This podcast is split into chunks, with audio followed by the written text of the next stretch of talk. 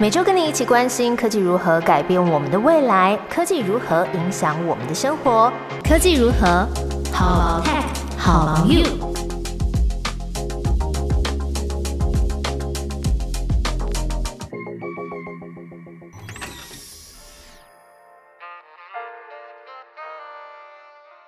Hello，大家好，我是 Momo，在科技如何每集分享两到三则科技新知，跟你一起探讨生活中的科技大小事。节目一开始要先快速跟大家分享最近新上市的电器产品。自从这两年大家开始有 Work from Home 的需求之后，我觉得很多商品都慢慢调整了一些功能，让居家上班上课的这个需求也被照顾到。虽然这可能不是产品它最主要提供的需求啦，但是 Work from Home 的人都可以受惠。例如这个 LG 的 Stand by Me 闺蜜机，这个商品它几个月前有在泽泽上面做募资预购。如果你还没有看过这个东西，我简短讲解一下，它是二十七寸的 Full HD IPS 荧幕，那有支架的设计，底座有滚轮，可以自由移动到不同地方去使用。换句话说，它就是一个可以移动的荧幕这样子。那它内建可以充电的电池，不插电线使用的话，可以使用三个小时左右。也就是说，你可以把它拖到浴室去泡澡啊，看影片；带它到厨房去做一道菜，或者是带它到书房去看口。家里有小朋友的话，你也可以用这一台给他远距上课。Stand by me 闺蜜机可以调整角度来方便你观看。像那个 YouTube 频道上班不要看的成员汤马士呢，他就把这一台闺蜜机塞到他的车上，然后在路上打电动。另外一个新商品是三月才热腾腾上市的 Sony 无线景挂式扬声器 SRS-NS 七，换句话说就是要把喇叭挂在你的身上，但是当然不是这么粗暴啦，不然你会唱喜狼。它外形像是一个颈环，就是环扣在你的脖子两侧，然后放在肩膀上。我看它那个商品的介绍影片啊，应该是可以联动手机来做 App 设定，可以调教出专属你个人化的听觉设定。例如想要左边大声一点，这些也都是可以微调。那会想要特别推荐给大家是，呃，你今天如果看电影、打电动，或者是听 podcast 的时候，在共同的空间也不会打扰到室友或是家人，而且你也可以听到环境音。我最怕就是戴耳机工作的时候。被别人拍肩膀，感觉就是三魂七魄会吓到少一魄，你知道吗？还有，我觉得就是另外一个在官方介绍里面没有说到的应用情境，我觉得应该是在开车的时候可以用上。有没有就是你塞车的时候很想要听音乐提神，那你开车你又怕音乐太太大声吵到已经睡死的其他人，这种经验感觉就很适合来用上。那 NS 七在你看扣的时候，它也有很好的收音表现，可以同时连接手机跟电脑两个装置，所以工作切换起来啊蛮无痛的。整体来说，我觉得就是很适合你戴那种耳塞式耳机，或是头戴式耳机太久，你会觉得呃流汗呐很闷不舒服的人，又可以让你的耳膜不要那么近距离的接触到声音。尤其是听 podcast 的时候，因为有一些节目，它的主持人可能口水音比较重，或者是收音没有到很精准的时候，就不是很想要让这种声音灌进耳膜那么贴近，你知道吗？所以很需要这种距离把它拉开，就会让听觉舒服一点。那整个 NS7 的装置呢，只有三百一十八克，大概就是三罐养乐多放在你肩膀上，这样还蛮轻的，而且它有十二个小时的电池续航力。万一你在做家事啊、拖地或刷阳台、洗狗的时候呢，耳机不小心被水泼到了，它也有那个 IPX4 的防水规格，就是不会泼到就坏掉，所以也不用太担心。之前 Sony 跟其他的音响品牌其实都出过这种挂脖式的扬声器，但是新款 NS7 呢，它是全球第一款支援杜比 Atmos 的全景声格式，支援虚拟的五点一点二声道。你家里如果是 Bravia 的 SR 系列机种的电视呢，就可以支援。但是你如果是听我的建议带着去开车的话，就比较没有办法享受到这种影院级的视听娱乐享受。可是呢，我猜这个问题应该接下来会有办法解决，因为 Sony 呢在二零二二年，也就是今年的一月，宣布成立 Sony Mobility，要在电动车的市场插旗，而且紧接着又在三月重磅宣布。跟同样是日本大厂的 Honda 要在今年合作成立公司，已经签署了 M O U 的了解备忘录，而且在二零二五年呢就会推出电动车。大家都认为 Sony 会贡献出他们在娱乐技术跟影音通讯上面的优势，这两大品牌强强联手，会打造出影音设备最强的电动车。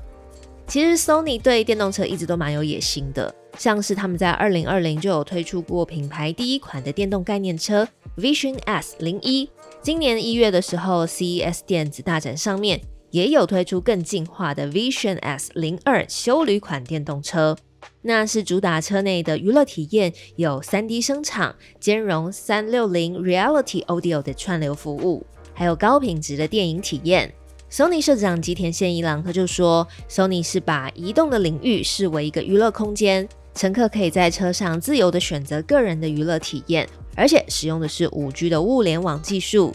那么根据国外的媒体报道，这个 Sony 加 Honda 的合资公司，他们业务是包含电动汽车的规划、设计、开发跟销售。那生产呢是移交给 Honda，Sony 是开发行动的服务平台，让车子在卖出去之后，还可以透过软体的版本更新，让车子的功能不断跟上新趋势，像是 iPhone 可以有不断更新的 iOS 系统这样子。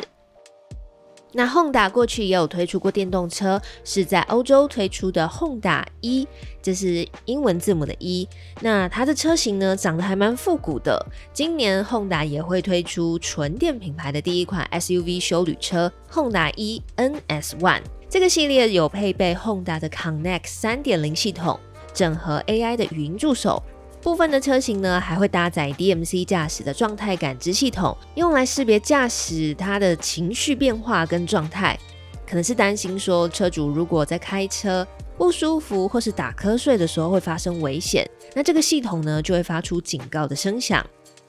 这两个品牌也贯彻了多一个朋友就少一个敌人的理念。那么 Sony 加 Honda 联姻之后会产出什么样的车型呢？我也蛮好奇，他们首先公司要命名叫做什么？那可以预期的是，在这台车上听音乐应该是蛮享受的。又或者，如果你是乘客的话，你当然就可以在上面继续打 PS5 啦。因为在豪车上面有高级的音乐享受，其实不算是很新潮体验啦。但是在血统纯正的 Sony 车上，用 Bravia 来玩 PS，这个就是凯迪拉克加 Bose 或是 Benz 加 Harman Kardon 比不上的娱乐体验了。那我们也来等等看，二零二五年的时候会不会实现？搞不好还更高级。